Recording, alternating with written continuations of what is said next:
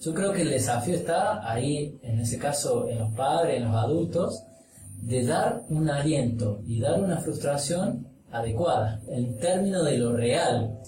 Yo creo uno de grande, ya siendo más, menos ingenuo, eh, teniendo más experiencia de vida que un niño, uno va ajustando a lo mejor todo eso que me dijeron, que yo me la creí, lo va ajustando un poco más con, con lo que va sucediendo realmente, digamos. Si yo me la recontra creo y me estoy frustrando cada rato, inevitablemente voy a ir ajustando. Pero, pero lo que no hay que perder de vista para mí es que tanto un exceso de confianza y de seguridad es tan malo como una deficiencia o una falta extrema, ¿no? Una persona que tiene muy bajos niveles de confianza y seguridad no se va a desafiar a sí mismo para crecer, va a ir buscando lo mínimo indispensable, poquito, chiquito. La vez pasada hablábamos de la zona de confort. Bueno, su zona de confort va a ser muy pequeña.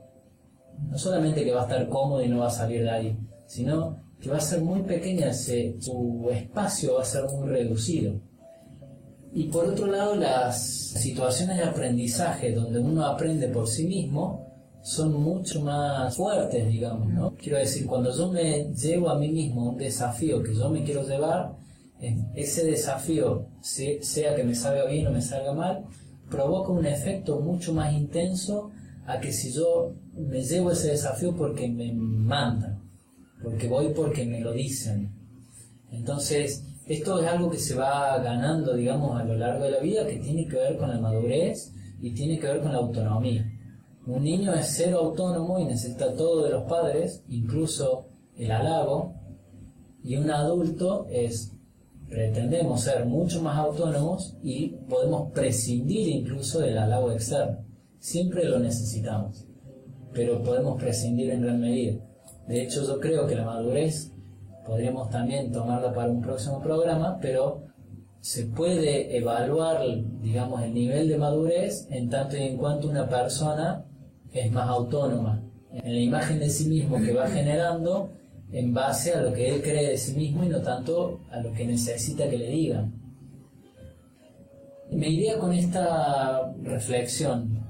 No estamos determinados ni por lo que nos pasó en el pasado, ni por lo que pensé de mí ayer.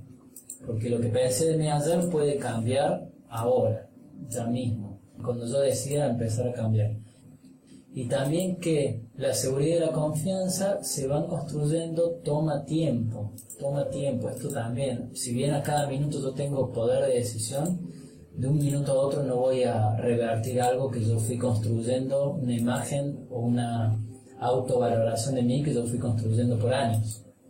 Me va a tomar tiempo, pero se puede, se puede, toma tiempo. Esto es todo por hoy, les agradezco mucho también a la presencia de la licenciada Adriana Navarro. Muchas gracias, muchas gracias Sebastián. Como siempre es súper interesante poder compartir este espacio con vos.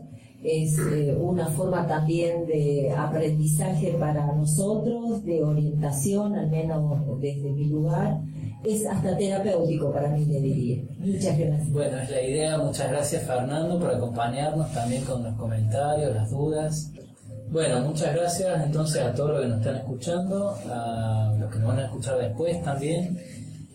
Muy bien, así es. Entonces nos pueden encontrar como en el Facebook como Radio Pueblo Online o bien eh, bájate la aplicación por Play Store Radio Pueblo Online o eh, a través de internet www.radiopuebloonline.com.ar y si no tenemos el WhatsApp de la radio, se pueden comunicar, incluso si tienen alguna consulta en relación al programa de hoy, el licenciado no va a tener ningún inconveniente en responder.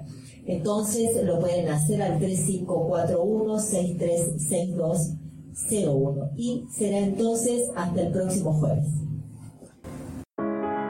Hasta aquí, interiormente. Interiormente.